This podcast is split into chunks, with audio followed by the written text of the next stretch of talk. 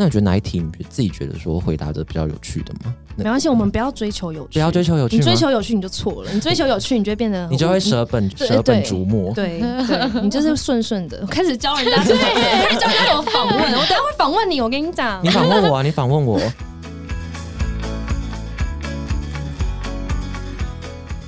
旅行之爱，旅行未来。大家好，我是瑞，欢迎收听由 Urater 数位人才平台制作的 Podcast 节目《职业旅行家》。其实，当业务在找工作的时候啊，比起工程师、设计师，他们大多都可以直接用作品或技能说话。其实，业务工作者他们更看重一个人的人格特质、交际手腕，或者是产业知识等等的软条件，也会导致说大家哎，有时候可能会搞不太懂，说自己到底适不适合从事业务类型的工作。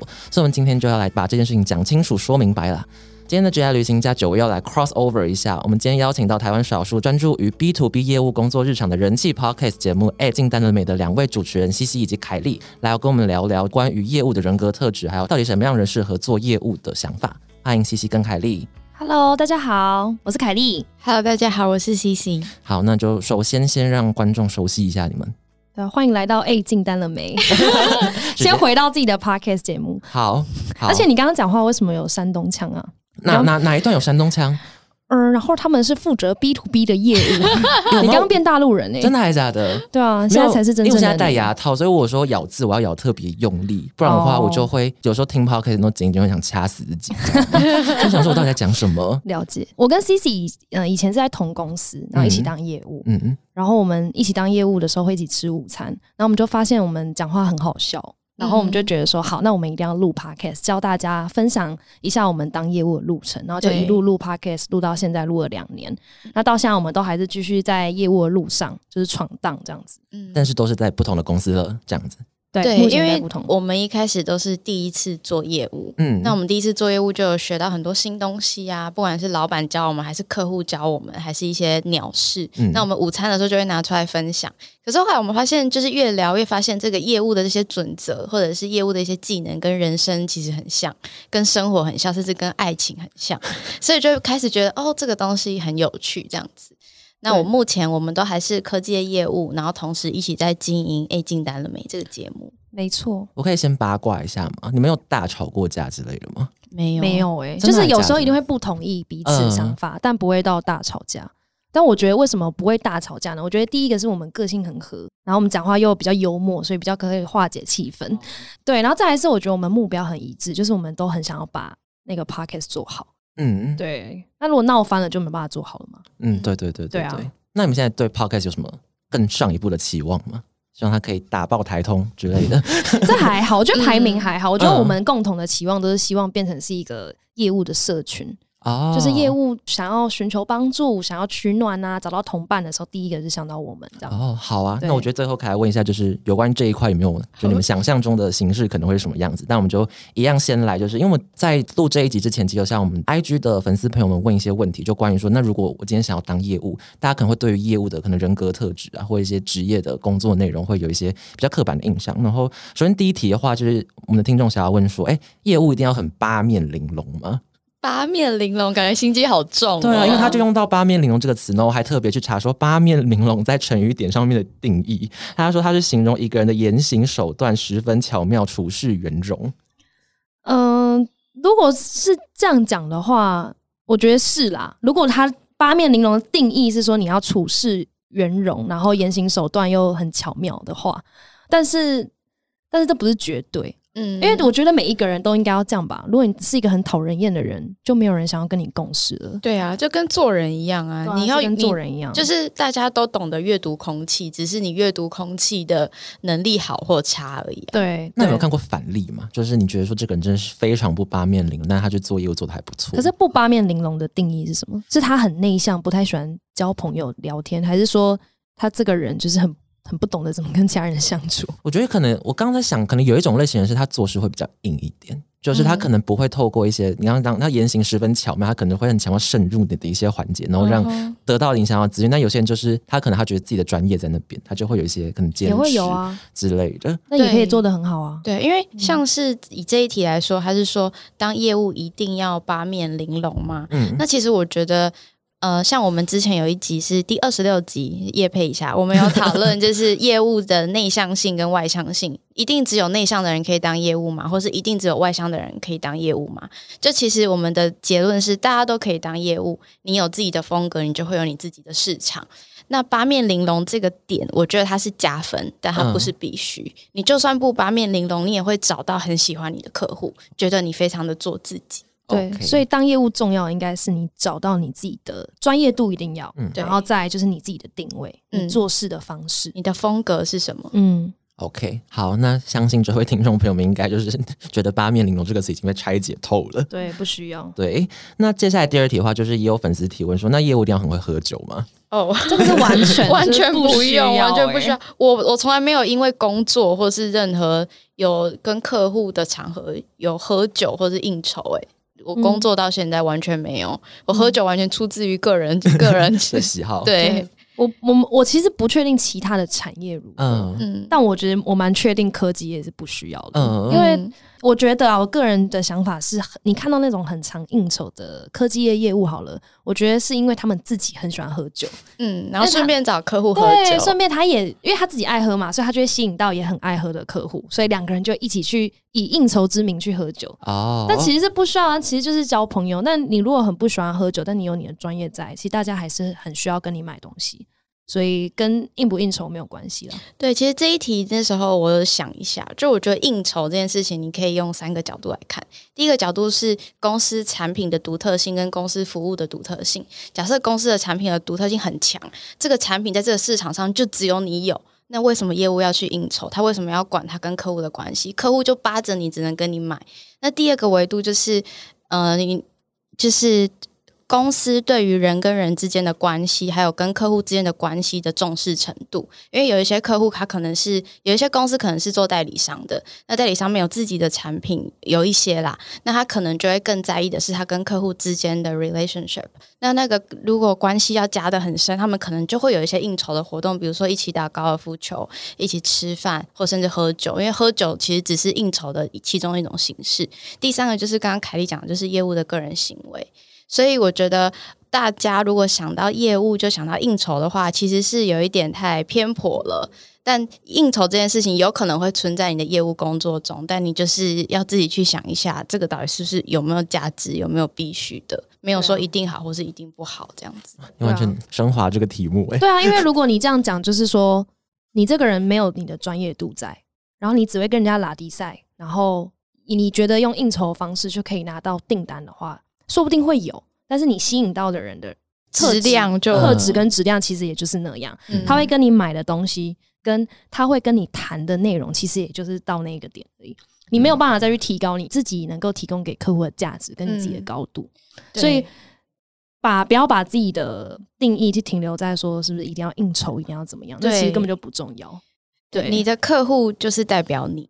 你嗯你卖给你卖东西给什么样的人，那个人其实就是反射你的特质。这是镜子啊。所以，如果你就是喜欢用价格去杀，不管你卖什么产品，那你的客户就是喜喜欢便宜货的人。但如果你卖的是你自己的专业度，还有你产品的价值，那你吸引到的就会是一群忠诚而且没错，相信你价值观、相信你产品价值的客户。对，所以在我们之前的节目，我们谈到说你怎么去开发一个客户。你电话如果一拿起来就说哦，我们的东西是业界最便宜，那你完蛋了。你就是在定义你自己的价值，你你能够提供给别人的东西就是价格低，嗯，没有其他东西。人家对你的印象就是这样，那以后人家只会在需要最便宜的东西的时候才会想到你。对，所以这就是业务的巧妙之处啦。不是说八面玲珑，而是说你怎么样把你自己定位在你想要的位置上面。嗯，就是有点像是你自己讲话，你的言行举止嘛，还有你的工作模式，其实都决定了你整个产品的定位，而有时候 more than 那个产品的本质对，嗯，本身。嗯。这点真的蛮神奇的，而且，但是我觉得另外一点，因为我觉得大家可能会对被一些影视剧影响，就是觉得说像一些那种日剧啊或干嘛的，对，那晚上这样演会比较快啦，嗯代表业务会比较快。对对对对对。对，但其实业务的工作情况不一定真的都是像电视剧的那个样子。没错，至少我们自己遇到几乎没有。对对，但我可以补充一点啊，就是因为它通常都是日剧或干嘛，但其实现在日本人可能有部分还是这样在谈生意，就他们还是会比较用人脉、社会之类的嗯去绑定他们。就是业务跟客户之间的关系。但在台湾这类型的工作的话，基本上是没有很需要的。对，嗯好，定案。下一题，这题的话也是我自己也蛮好奇的。如果你们跟你自己的亲戚朋友说，哎，你现在是在做业务方面的工作的话，那你会不会有亲戚说，啊，你是在拉保险吗？还是在卖寿险？就是那类比较传统定义的业务的工作，然后还跟你们会怎么样回答他们？我自己是没有遇到诶、真的、哦，嗯，我觉得这因人而异啦，有可能会发生，但是这个人问这个问题，是因为他很怕当业务会被别人误会，觉得自己在做他不喜欢的工作嘛。可能有一部分就是因为这因人而异啊，人家怎么回答，我觉得没有很重要。就是可能因为每一个公司都需要业务嘛，嗯你不管你想你现在想到什么样的公司，就算是台积电这种高科技的公司，它也需要业务。嗯没有业务，这个公司的产品是卖不出去的，所以不太需要去在意说，当你讲出来你是业务，人家会怎么想，因为其实一般有在社会闯荡过人都知道，每个公司都需要业务，所以就不用自己去定位业务到底是什么样子的职位，这样。嗯，我我觉得呃，我自己也没有诶、因为通常就是大家问我说你做什么，说我是 sales，然后我说我是呃科技的业务。其实大家我就反而反馈都蛮正向的，通常都是会说哦，你是卖什么产品的，或者是哦，你是不是很赚，甚至会有一些这种言论，所以大家都会好奇，对习惯就会说哦，我就是嗯做业务这样子。对，那我是觉得说，会对业务的这个工作会比较有比较有负面观感，是在我大学的时候。因因为大学的时候，或者是大学以前，其实好像是学校传统的台湾教育没有教我们说赚钱这件事情很重要，好像都是教我们 就是我们要去大公司里面上班，要去大品牌啊，我们要当上班族，或者是要当医生、老师，一大堆看起来比较体面的工作。但是就是大学的时候，好像会觉得业务是不是有一种铜臭味的工作，嗯就是你要去叫人家买你的东西，可能会有一点点这种感觉。但我真的是觉得说，一进社会之后，其实这个观感是不存在的。而且真的当科技的业务是，我觉得是一个还蛮可以学习到很多的工作。对啊，而且其实以台湾的产业而言，因为台湾主要是硬体产业嘛，如果说以科技业，台湾主要是发展硬体。那如果是以硬体来讲的话，如果是台商好了，台商就是一定是需要外销嘛。那如果是外商进来台湾，他就是要内销那个台湾的市场嘛。市场那不管是外销还是内销，因为因为外商给的奖金就是很大方，所以内销台湾就给的东西就很大方。那你外销国外呢？国外如果你卖到好的国家，它一次的订单都会很大，所以奖金也不错。所以说实在，你业务当你做的好的时候，你能够领到的薪水其实也是蛮好的。所以当你有在社会做过一阵子，其实大家都知道这件事情，就是嗯业务其实薪水是不错的。所以我觉得大家反而对业务是不会有什么不好的观感的。而且说实在，台湾电子业的机会超多的。嗯，真的，真的，对，这是一嗯个我会给新鲜人推荐的职业。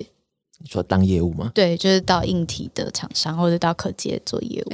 那那可以请你们稍微解释一下说那如果 maybe 像硬体的厂可能是拜那种比较类似 B to B 的服务，那你们觉得就是当这种类型的业务跟当 B to C 的业务最大的不同点是什么？就如果有一个人问你这个问题的话，你们会怎么回答？我们我没有做过 B to C 业务，所以这个问题有一点难回答。但我会觉得说，呃，B to B 业务的我自己看来的好处，对我的好处是，你可以用一个企业的角度去跟企业做销售。你会意思就是说，你会从你比如说我要卖东西给这个企业，我会从总机到这个专案的专员，到这个专案的主管，甚至到 CEO 都会谈过一轮。所以你可以很明显的知道一个企业的采购流程是什么。那你看不同的人，你也会学习到大家不同的 KPI 跟他不同的视角，还有他对这个 budget 他在意的点是什么。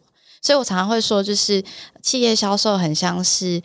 你会认识到非常多的人，那每一个你认识到的窗口，它都是你的一扇窗。那扇窗户就是你可以看出去说，哦，假设你在这个产业，你做这个专员，你的生活会长什么样子？你会面临什么样的挑战？所以，当业务是一个呃很神奇的工作，就是你可以很快速的去看很多产业，看很多职位，看很多不同的人在过什么样的生活。你有时候可以想一下，说，诶，假设我是他，我我会喜欢这种生活吗？所以我会觉得这是 B to B 业务给我的一个算是一个加分，而且是一个很棒的体验。因为我自己的话，我是在电商的平台待过，嗯，然后我也在就是跟 C C 一样，就是 B to B 的业务，所以我两边都有做过。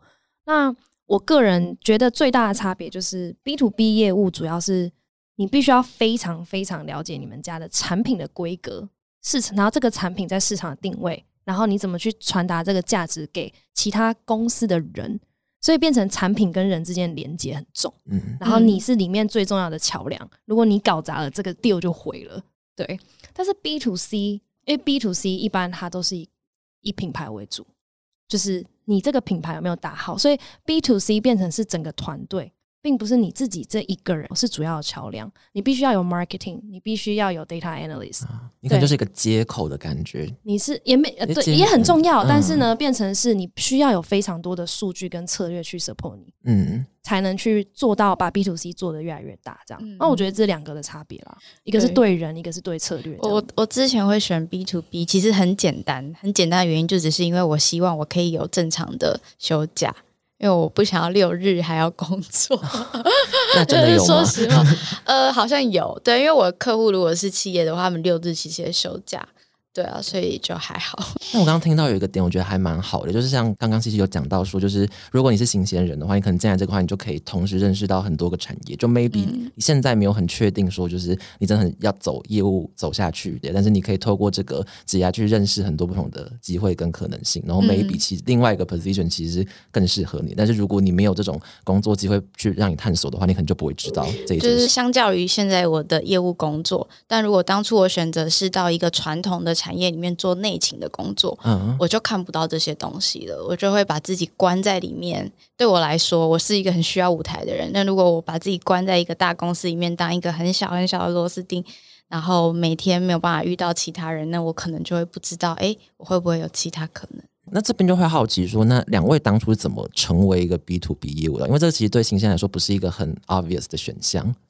我第一份是在一个电商平台，嗯对。那后来就是觉得，因为那时候我知道台湾的产业，呃，以科技业来讲的话，电子业是大宗，嗯，所以我自己就会很好奇说，那我去电子业这种大宗当 B to B 的业务，因为 B to B 业务变成从开发到后面，呃，维护专案啊，然后签合约啊，各种验收啊，全部从头到尾都要自己用。我想要体验看看这种从头到尾都是自己负责的工作是什么，所以我就去找找看，就大概就是这样。我那时候的话，我我比较没有想那么多，因为我大学的时候我参加很多实习，那我觉得实习是一个很好的删去法。你去实习不同的，因为我参加过海外实习，然后到财团法人的实习，还有到船产实习过，所以你可以很快速的知道你喜欢这个跟你不喜欢这个。嗯但大部分都是你不喜欢这个，因为我毕业前我在一个船产实习大概半年的时间，然后是做内勤的，然后每天就是做 PPT 啊，然后每天就是那办公室很安静，安静相当像图书馆一样，就没有人会讲话的那种。有时候下班我才发现，哦，原来我还有声音，我可以说话，就是一个很对我来说很窒息的环境，所以我才知道哦，我不喜欢这个。那我在想，那我喜欢什么？我喜欢上台报告，我喜欢说话，我喜欢表现我自己，我喜欢做简报。那有什么工作可以让我快速的有这些经验？我就想到，说不定可以做 IR，可以做 PR，可以做业务。那业务相较来说，就是一个比较好进入的工作。嗯所以我那时候想说，好，那我来做企业销售，好了，做 B to B 业务，所以才会开始找相关的产业这样子。那两位分别是什么科系毕业的？我是气管系，我是国际企业其实一样啦，我们两个的系是一样的。哦，所以其实，在大学的时候，其实你们商商业思维相较一般大学生比较浓厚。有我觉得可能有这样觉得吗？我觉得应该是商学院的风气，嗯就是大家大一大二就开始讨论说，哎、你找什么实习啊？你在做什么？然后又有很多商业竞赛。然后因为同才压力嘛，旁边人都这样做，哦你跟着就会觉得说，哦，那我自己也要做，我不能输给其他人。嗯所以像 C C 刚刚讲的，就变成是一个删去法，因为你做所有事情，你就会发现说，哦，真的对这个超级没 兴趣。因为我们不会 coding，然后我们也不会什么有的没的。对，商学院就是你要自己去找到很多自己的定位。因为我像我大学时期，我都是在做 marketing 的实习，哦然后就觉得哦，我超级不喜欢，真的还假的？对，我就觉得，因为大学生对于行销、广象告非常社群 PM 啊好有社趣群新创对新创，然后我就觉得。天呐，我真的不喜欢，因为那时候我去做，然后我就觉得说做那些社群啊，然后想那些文案啊，真的不是我的兴趣。嗯，对，所以我就很很明确的删去了。然后行销不能做，那能做什么？好像只剩业务了，因为就没有其他的那个嘛。其他都要技能专业技能才可以入门这样子。我我那时候还参加很多就是那种个案比赛，就那种 case study 的比赛，然后就是要上台简报的。那我就发现哦，我其实很享受那种拿着麦克风讲我的观点，或者是 present 我们准备的东西的那种感觉。所以我就在想，哎，什么工作可以符合我对这件事情的期待？这样子。OK，因为我刚好听到一个点是，那个刚刚凯莉就有说，就是你会先想说台湾最兴盛什么产业，然后你会想要把就是某个环节到某个环节都做过一次。这那我觉得以大学生刚毕业来说，这个你刚刚说你转换到 B to B 那份工作，大概是你可能第一份工作完大概多久之后？一年一年左右。一年多，因为我本来是在一个新创电商，嗯，对，应该是说我做我找工作都会有一个动机啦，因为那时候一开始就会觉得我要去新创嘛，嗯，对，去那种科技业、软体业，然后去了之后就觉得，嗯，好，够了，enough，那我要换去其他地方。那我要换去地方，我当然希望越早越好。嗯，那所以就会去去收集一些资讯，说那怎么样是能够薪水看起来比较高啊，福利感觉比较好的。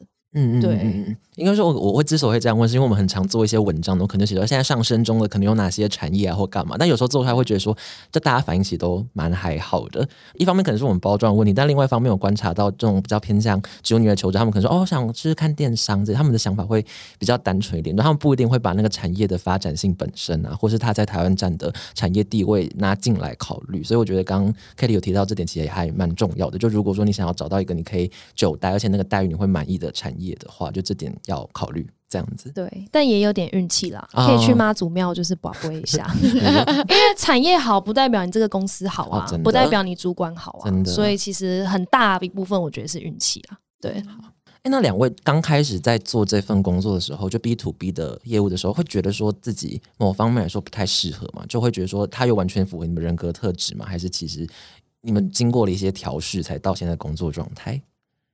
最一开始在找这个工作的时候，我没有想太多自己适不适合。然后真的在做的时候，我就很意外地发现一件事情，嗯就是我发现我是一个私底下我很喜欢交朋友，我很喜欢跟别人聊天，但真的在工作上的时候，我非常不喜欢跟别人聊天。嗯我工作上我喜欢公事公办，然后所有事情就是把它弄得很整齐，然后把它弄好，然后就也不要跟我聊天拉低赛什么的。但我很意外，我没有想到原来我在工作上是这样，所以一开始有一点不习惯，因为跟变成一开始我跟客户的互动，我会觉得我不知道该怎么办，比较干一点，有点尴尬。嗯然后有一些客户好像好像喜欢会聊天的人，怎么我要怎么办？但是这个路走久了之后，我就会发现说，其实就像我们刚刚讲，业务百百种，那每一种都是可以发展出最适合自己的路。所以我那时候久了就发现，说我也不需要去纠结，说我一定要跟客户聊天这件事。反正我就把我的专业度跟把我该做的事情做好，让他相信我，那他信任我之后，其实之后那个气氛越来越好，自然而然就也会聊得来了啦。啊，所以现在工作状态还是维持说，像刚刚讲，就是你还是把事情整理好，跟比如说 maybe 准时尽量下班，然后切割开来，准时这样干嘛？有吗？就是比较就是工作跟生活分离吧。刚刚听起来，你应该比较喜欢这样子的工作对模式。对对对对，模式就是我自己的脑袋会会帮我切开啦。哦我我也不是刻意的，但我自己脑袋就会把它切开。那以前就是会这样子啊，就也没办法。对，真的没办法，我觉得也没有必要改，就是嗯我的个性就是这样。那这样也没有不好，只是找到适合自己的方式就好了。对就我们之前开玩笑说，因为业务百百种，嗯我们就是想做那个业务图鉴，就是 就不是有那种女那个什么台北女子图鉴，然后打开就有各种台北女生的样子，那我们对也想做一个图鉴，所有我们看过的业务都塞 进去。对对对骂人的业务啊，啊，油嘴滑舌的业务啊，老实的业务啊，弱弱的业务啊。内向的业务啊。那如果你们要帮我们自己贴标签，你们自己会觉得自己是哪一种业务啊？我我觉得我我反而跟 Kitty 反过来，我是私底下没有特别爱交朋友的人，嗯，但是我在工作上会跟客户非常多的聊天，那对我来说反而是很自然的现象。对反而是私底下，如果我要交新朋友，对我来说会是一个任务，我必须要去完成这件事情。嗯，C C 很会跟年龄比较高的阿伯或者阿哦姨相处。嗯感觉但我们遇到的客户其实，对啊，我们遇到的客户其实都是这种年龄层。嗯，真的。那我反而比较会跟年轻人相处，但我比较不知道怎么跟长辈相处。嗯，对，所以我会变得，因为不知道怎么相处，就会变得很自私，就是自己要去调试啊。就算你，就算我不适合跟阿伯跟阿姨相处，我还是要逼自己卖东西去给他，对啊，我还是要逼自己去卖东西给人家，所以就是要自己想办法。也是也是。所以回归这一题的话，我一开始因为我是新鲜人嘛，所以我一开始做其实其实蛮痛苦的，因为不晓得怎么卖东西，然后也很多事情都是新的。那我会如果是给就是刚开始起步做业务的人，完全不知道怎么开始的话，我有一个方法，就是你挑一个公司内部你觉得很厉害的资深业务，某种程度上你跟他的个人特质有一点相近，你从模仿他开始。比如说他怎么 follow up，他发完信之后怎么跟客户讲话，你就百分百复制他，不要在意别人的眼光，你就先这样子做，慢慢的做，你就会做出你自己的风格，那你你就会好一点。就前期的话，因为你很难前期就开始哦，我要做自己啊，我要发展我的独立风格，不要跟别人一样，没有能力你如果做自己？对你如果一开始就想跟别人不一样，那你应该会很辛苦。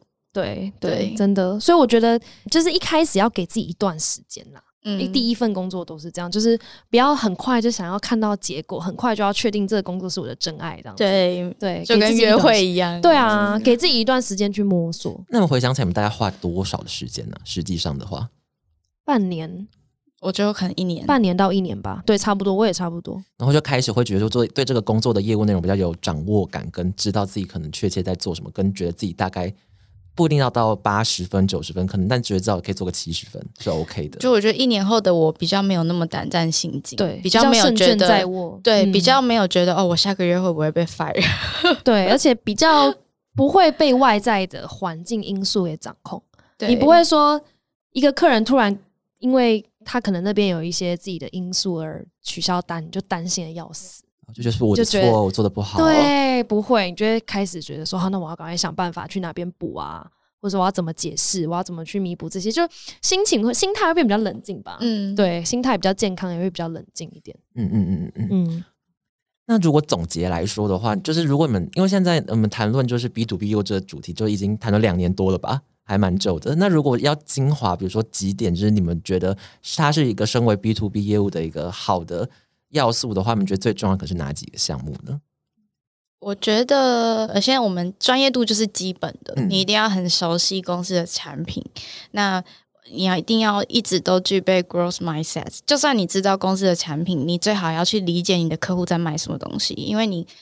呃，以 complex sales 就是以企业销售来说的话，你的客户会跟你买东西，不是只是在跟你买东西，他肯定是要用你这个设备，用你这个 solution 去赚更多的钱，所以你也要理解你的客户为什么跟你买东西。所以我觉得，呃，很重要的一点，专业度之外，就是你要有意识的跟人跟人交流。那我这个有意识，不是指你要很心机，因为。你在做业务的时候，你需要对外，你也需要对内跟 PM、RD 工程师，甚至是你的主管去沟通你现在的进度。然后你要用你自己的优势去拉资源。如果你做过 B to B 业务，你就会知道每一个业务在公司内部的人员好不好，也会跟他有没有 support 会有非常大的关系。比如说，我们会说。人有四个象限，有些人比较喜欢掌控，有些人比较喜欢 analytic，所以你要有意识的去跟 DISC 那一种吗？呃，类似类似，对对对，就是你要大概知道说，哎，这个人习惯怎么样的沟通，还有他现在不理你是因为是不是你跟他的沟通方式错了？有意识的去跟别人沟通，去整理你怎么跟这四象限的人相处，就会是你会增长自己业务力的方法，而且重点是要很真诚。就我真的不觉得业务要很假，或者是要很心机。我觉得真诚跟别人交流是最重要。你也可以有不高兴的时候，这些你都可以表现得出来。没有人说业务是笑面笑，就是要笑笑的。对啊，真的，我 C C 讲的完全就是跟我写的完全一模一样。就是没有看过对没有，他顺序完全跟我的一模一样。天哪！对啊，只是他刚讲的那些，我我有总结成就是一个逻辑的排序。嗯，因为他刚刚讲，其实当业务有很多很多 details。那我觉得，比如说你做工程师，一定有非常多系统架构跟 coding 设计的 details 嘛，你要去掌握。那专案来了，你怎么去排序？那业务是一样，只是业务是对人。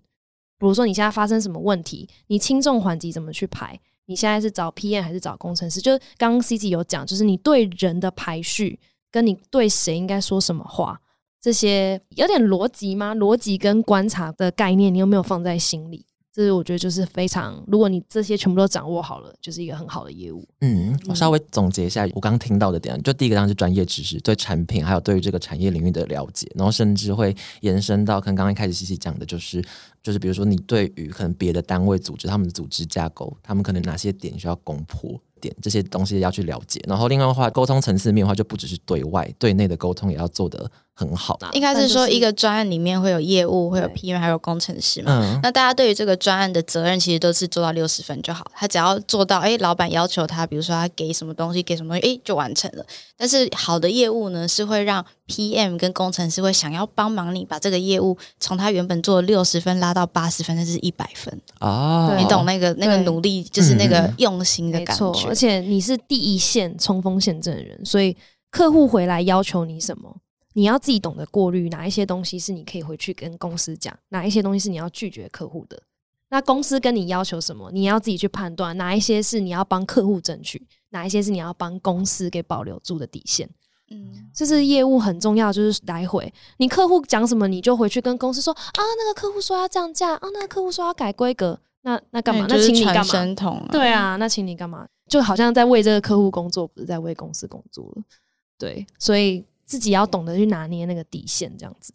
身为业务，他不需要特地去做什么小手段，或是也不需要特地提前去安排什么东西，其实不需要。嗯，他就是在该做的事情的范围之内，把每一个人去安排好，每个事情按照时程去做好，这样就好。对哦，而且就是像我们老板会讲说，业务要有抽屉感，就你的脑要像是一个抽屉一样。比如说你遇到很很很喜欢分析的人，那你就把分析的抽屉打开，讲他喜欢听的话，用他逻辑的方式去论述。那你遇到喜欢掌控的、比较 driver 的客户或者是内部的人，那你就要知道什么时候你应该要安静听他讲，或者是你要怎么去顺应他，把。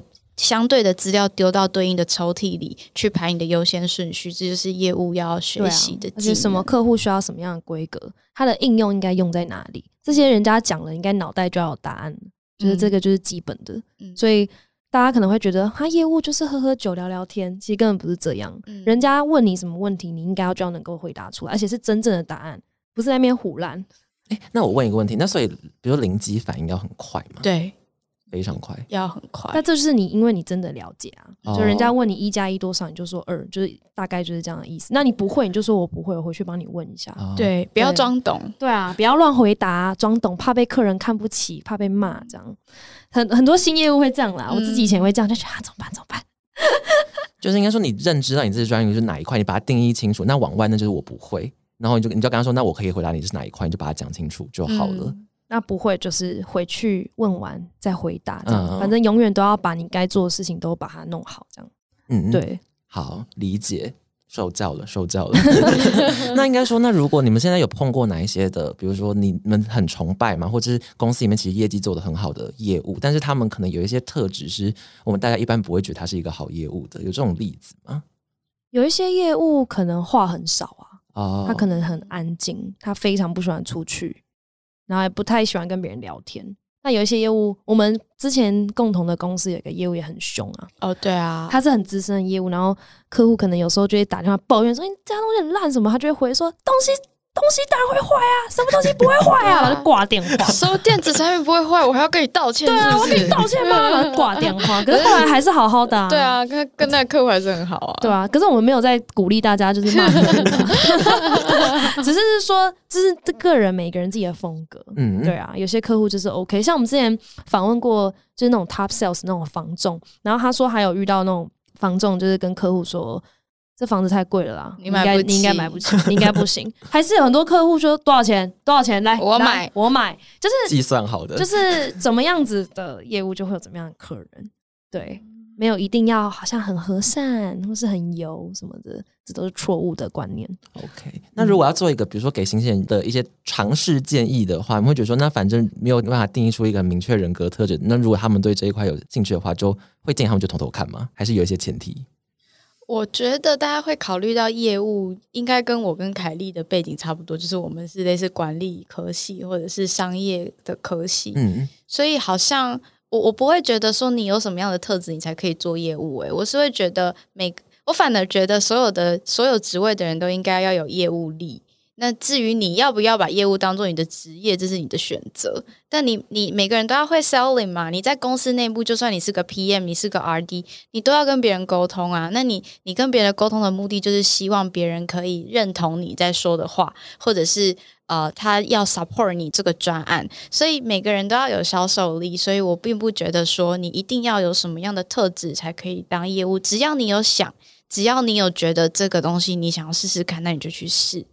对我非常认同。我觉得每一个人，我真的觉得每一个人都应该要当过一次业务，就是要知道说这个市场跟外面世界到底长怎么样。就像像我现在这个这个工作，那有数据分析的部分，那我也会觉得说，身为一个数据分析师，你也要下去见客户，你也要去看外面的市场到底是怎么运作的。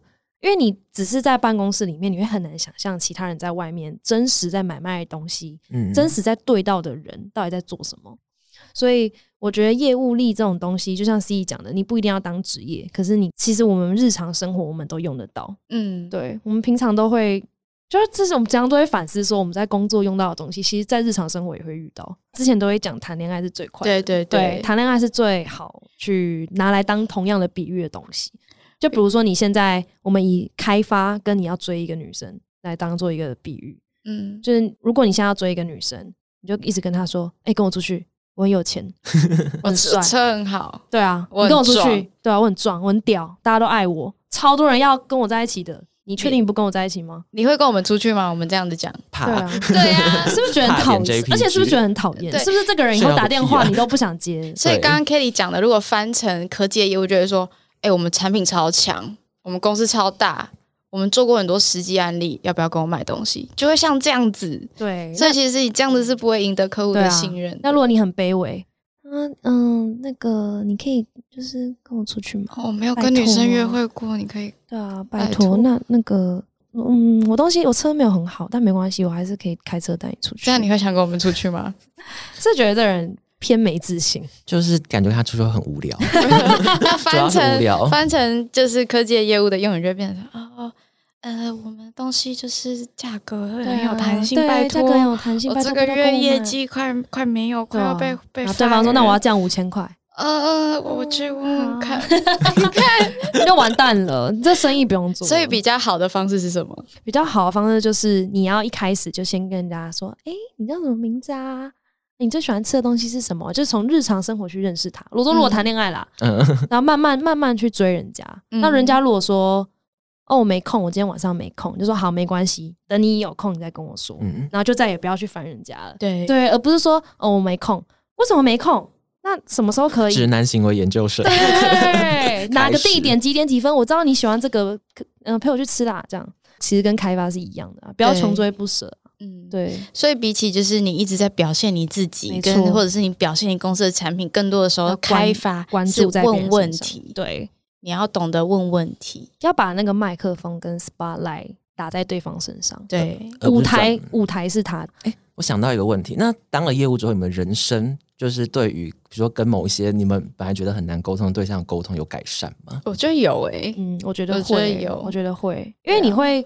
当业务，我觉得一个很有趣的点就是，我们都有发现，就是你在跟别人对话的时候，嗯你会知道，你会开始去想他讲这句话背后的目的是什么。对对对，尤其是约会的时候，对你对每一个人都会哦，就是因为当你不是业务的时候你，就照句子去回答。对人家丢什么东西，你就只想着我要怎么回答。嗯但是现在当业务人，人家讲什么，我就会去想他为什么要讲这个，因为嗯他讲 A，他可能其实想得到的东西是 B，他只是先在门口这样探一下门，他可能只是他没有讲清楚，他不确定。嗯第一个他可能不确定他要什么，那第二个可能他就是在绕，嗯他在看你有没有听得懂他的意思。嗯，对，所以你自己要去挖掘这一块，我就觉得很有趣。我觉得所有人讲的话都是冰山一角，下面才是他真的要表达的意思。对，最常被我们两个这样子发现的就是理查，嗯，因为我们太了解他了。对啊，所以这个我觉得很有趣啊，因为我以前我在当业务之前完全不会想到这个，嗯，对不对？人家话可能都还没讲完，我就已经在想我要回人家什么了。对，对啊，可是其实人家后来现在人家在讲话，我第一个就在想他为什么为什么要讲这个，我不会急着去想我要回答他什么。所以当业务，其实我们不是学会怎么跟别人说话，我们学的是怎么去引导话题。因为当你在想为什么对方要问这个问题的时候，你你就开始掌握你话题的主导权。那我自己觉得，就是当业务对我最大的改变，就是我开始会生气，我开始会就是表现我的情绪，因为我在以前我是那种好好小姐，嗯，就是我只要遇到不开心的事情，我就自己躲起来，就是在我心里面哭泣，在家里哭泣，然后不会生气，就不然就顶多就臭脸。可是当业务之后，我就就不得不要开始跟别人有一些比较表现自己的情绪之后，划清自己的划清自己的界限、嗯设定界限的时候，我第一次听到我在跟客户对骂的时候，当然不是好的示范，但有的时候你就是会需要这种技能。我全身在发抖，但我知道哇，我那个瞬间原来我可以这样子。对啊，我跟自己是相反，我本来是一个脾气很差的人，只要那个人我自己在那边觉得说这个人要求太过分，我就立刻破口大骂。然后我当业务之后，脾气就变很好。嗯就是之后遇到一些挫折啊，一些专案的失败，我才理解到，其实很多的错误是因为我自己的脾气而造成的。那因为这样，我就了解到说，我要把我的整个人稳定下来，这样。所以就是有提到说，当业务是不是要比较圆融？其实我不是，我是从比较圆融变成更尖锐，但 Kelly 是从比较尖锐变比较圆融对。啊，你不是尖锐啦，我觉得你是变成比较会划界限，哦，对，对，不会让别人一直无止境的去要求你一些不合理的事情。对，但就不是无止境的八面玲珑。就我该生气，我该有行动的时候，我还是会表现出来。对啊，因为讲八面玲珑会变得很好像说人家要求什么，你就要把人家要求的事情处理好，八面玲珑听起来是一个很讨人听起来。很糟哎、听起来就长 长袖善舞，对，我不太喜听起来欢很。糟哎、怎么讲？虽然我人坐在这边，但我刚刚甚至在第三人是要看你们两个的互动，就是你们接话，变成我们自己的节目那个对，对啊，我就觉得，对啊而且这重点是你们两个真的是很像你刚刚讲，就是从尖锐到圆融，跟从圆融到尖锐，跟我觉得你们两个外在给人的形象都是两个很反差的人。对啊，真的，对我们是一个超级超级反差。但我们在做一样的作方式工作对，那我们两个工作方式也完全不一样。就是我是那种，我所有东西都要弄得很干净，桌面很干净，然后我的资料夹也要很干净，我的 email 都会弄得很干净，然后我要所有东西我都会用用成 Excel 一条一条列出来。然后笔电的桌面也很干净对，笔电桌面也不会有东西。然后 C C 就是一，他有一次就叫我帮他帮他开电脑干嘛的？哦，嗯他有一次叫我叫我帮他开电脑，会开那个桌面，我就是吓烂。我说哇哦哇哦，就 PDF 散成一片，然后桌面都是便利贴。对，一堆便利贴，然后化掉，然后再粘粘粘这样。但他也做的很好啊，所以就没有任何没有什么方式才是对的啦。两个就是什么人都可以当业务的活例子，对这样子对对对，坐在这边。对啊，所以诶，回到刚刚，我觉得我们两个最有感，就是说会去听人家背后的目的。我们老板就有说，其实当业务跟谈恋爱一样，就是听其言不如观其行。人家讲什么，不代表他的行为也是这样。所以很多人太容易没有在观察别人的原因，你知道是什么吗？是因为他太急着要讲自己嗯，他根本就没有在想这人在干嘛，他只是在想我等一下我要怎么接，我要怎么让说服那个人，我要怎么讲赢那个人。那当你是用这种出发点的时候，你根本就没有在看那个人。就是太急着表现你自己了。对啊，这点我真的出社会之后好有感觉，因为我不知道跟教育有没有关系，因为我们之之前教育可能都是，比如说我们大家的交流可能都是面对课本，然后就是看书上的逻辑，然后做推导之类的。但是我们跟人的这一块比较社会化的相处，可能就会比较少一点之类的。嗯，对啊，对啊，然后。就刚刚提到说，就是有时候听一个人讲，不如看他做什么样的事情。像我常常遇到一些朋友，他可能就说：“哦，我想换工作啊，或干嘛。”但你看到他，他都没有行动，代表说他其实他心里可能根本没有想要换工作。他其实某方面来说，他们就很喜欢他工作的某一块或某个环节之类的。他只是想要闷而已，情绪上面的安慰或干嘛，你就给他这个就好了。你不用真的是要很认真帮他讲哦。那你工作不好的话，那是不是应该跟主管聊聊？所以他根本没有想跟主管聊聊。不用不用，对你你录完这一集，你可以试试看，人家讲什么，你你先不要急着跟人家聊天，你先去想他为什么要讲这个。好，谢谢谢谢两位前辈，小的受教了，小的受教了。而且我想补充一个，就是好，就是以前我们在学校学很多科目嘛，比如说如果以大学来讲，我们会学经济学、行销，还会学人资管理，但没有一堂课叫业务。对啊，就是这没有任何没有什么系所是专门训练业务的啊、也没有课是专门训练业务的。对，但就是业务力是真的很重要，所以我是觉得说，比没有人会看着书学怎么当业务，也没有就像没有人会看着书学怎么游泳。你要游泳，你一定要下水才能学习游泳。所以我觉得你只要有想要做这件事的话，你就下水来试试看。跟谈恋爱一样，没错，就去谈一场吧。对 对啊，爱就爱吧。没错。对，那如果说以可能职业发展来讲的话，你们现在对于自己有哪些期许吗？就比如说自己会想要做到某一个 position 或卖某个类型的产品之类的。哦这个你就问错人了，因 为我们两个是走一个灵修大师的路线。对你说我们走到哪就算什么？追寻自我。对啊，真的吗？其实工作一阵子之后，但是我相信还是有很多人有很明确的目标跟嗯定位啦。对但是我自己的话，我并没有觉得我一定要当很高层的主管，一定要卖什么产品。我只是觉得说我我会觉得，比如说我之前在电商，然后我又到了硬体厂，然后呢，我又还会想要再去平台商，或者是想要去软体业。我的确是会有想要换产业的这种心态。嗯，对，但我并没有我一定要在哪一个产业称霸的那种想法。我觉得以前就是刚开始工作的时候你很容易会有一个想象，或者是你听别人讲，就是什么职涯的规划，比如说你几年内要当经理，最后要当协理，五年规划对，然后管亚太区什么，就觉得哇，这些感觉听起来就是好棒。其实还是很棒，我没有，我还是觉得很好我。也是，但是我们实际上我自己体验之后，我也发现我对于所谓的呃职称上的追求，我真的还好，我反而是比较在意自己的幸福或者是一些快乐的程度，所以我们才会投入时间做 podcast。因为其实 podcast 对我来说，对我的职涯是没有什么直接的帮助的。对啊，我们并没有用它来赚钱，这样子。对对然后我也会觉得说，呃，一份工作就只是工作，生活还有很多其他的面向。对我来说，podcast 是一个我可以展现我自己，我们可以找业务一起来创造价值，这是一个我呃一开始绝对没有想到的事情。对啊，而且其实出社会讲的好像我们很老一样，但其实我也才工作是 也没有很多年，但但 anyway，就是我自己这样子观察下来。当然，人生是可以去定目标，或者去想说你的热情在哪里，但是不要给自己太大压力。因为我自己观察了非常多人，尤其是说有一些到了三十几岁的人，他们会有一些压力，是说哦，我三十几岁到这个公司，我一定要当上一个主管，嗯我一定要有个团队什么的。但这样讲好像有点伤人，可是并不是每一个能力或者是运气，我觉得运气占很大一部分哦。嗯很多人都会觉得是能力问题，其实运气占非常大一部分，因为刚好你上面人就死不走嘛，或者是大环境问题，所以他跟不上他自己的目标的时候，其实我觉得这个人就会把他的人，因为人就像思怡刚刚讲，人生很多 part，你可能有家人、有爱情、有健康、有兴趣，然后工作，他就会把所有 part 都牺牲掉。就为了要去满足这个社会教他说，我工作跟事业上一定要达到的高度。那如果他愿意牺牲，然后他开心，这样也可以啦。但我、嗯我比较少见到牺牲之后是开心的。其实我觉得大部分都是很痛苦的。天哪，我们要 又来灵修节目了，我们要来了。对不起，你问这个问题，我们就会开启这个话题。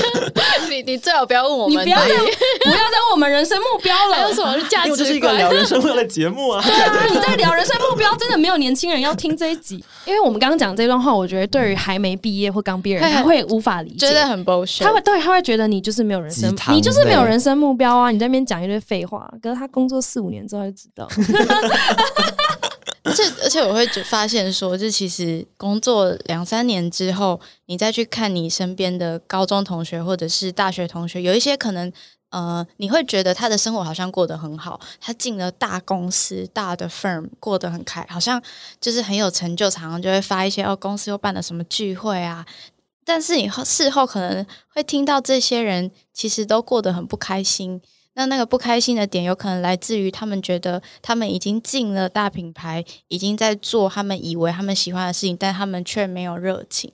就是很多人会不小心把热情这件事情很重的百分之百压在工作上。你以为工作会带给你热情，但其实完全不是。你必须要是一个，就是人生有热情的人，对你必须要是一个在生活中你就你做的事情。对对对，嗯你是要是一个有热情的人，你才有办法把热情带到你的工作中。你不能是一个没有热情的人，然后希望你的老板或你的工作给你热情。对啊，因为很多人都会觉得说，哦，工作好无聊哦，这样日复一日，我换个工作。可是他如果心态是一样，其实他就是把期望压在别人身上嘛。对，我期望你这主管一定要对我很好，我期望你这个公司一定要给我我应得的待遇。嗯可是这些标准都是你自己给自己的，然后也没有人答应说我一定要给你，那这样人生就会变得很痛苦。对，那你可能就会很 depressed。我觉得我想给新鲜人建议是，你现在有所有的就是 career path 这些想法都是 OK 的，但我只是想告诉你们，你们第一份工作你很容易感到不开心，那也是很正常的。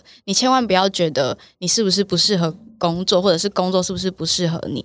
当你感到不开心，这是正常的；你感到压力也是正常的。我会给你的建议是，你多善用你的下班时间去做工作以外的事，去培养一些兴趣。你让自己的生活是在一个开心或者是在一个幸福的水准，你再去追求你工作上的开心跟热情。对啊，你必须要自己有呃自己有燃料可以对对对，你才有办法把这些热情带到你的工作中，不要百分之一百都只有在上班。对，然后在上班的时候，我对于刚毕业人的建议也是你要多思考，因为很多很多人，包含我自己也是，第一份工作人家叫我干嘛我就干嘛。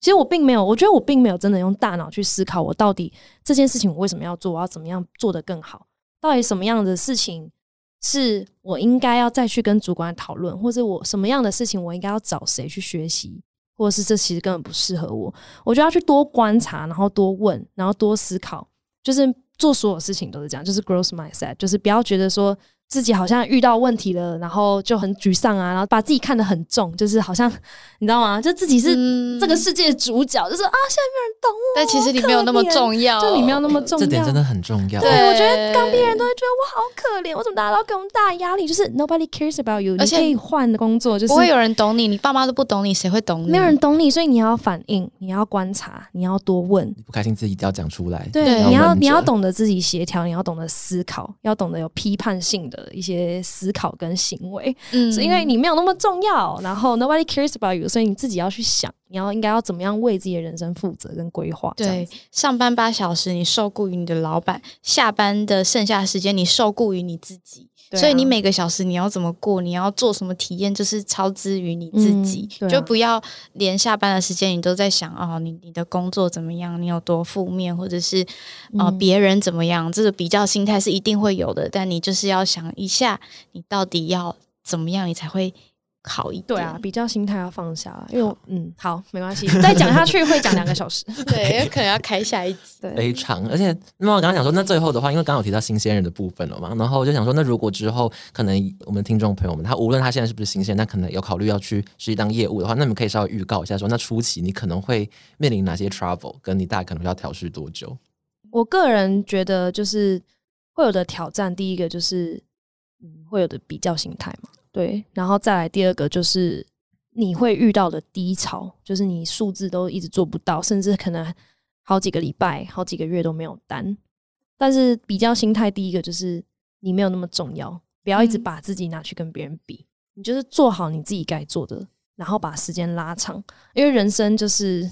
诶，之前我们有一集有在录一本书《无限赛局》，嗯，对对对，就是并没有在某一定要这个时候赢，或是也一定要永远都赢，就是你就是做好你自己该做的，有总有一天那个结果就会随之而来。对，然后再来就是低潮要怎么去度过的话，就是一样啊，把时间拉长啊。嗯，对，因为时间拉长了，你只要有在努力，你只要有在问，你有在相信自己，然后有把专业度做起来，成绩一定会出来。我我觉得嗯业务是一份非常吃复利效应的工作，复利效应，就是你前期的投入要很高，嗯前期投入的精力力量要很高，你时间要拉长，你后面的那个效益才会起来。对所以你前面一定会有一段时间你在蹲蹲很久，你都觉得为什么你一直撞墙？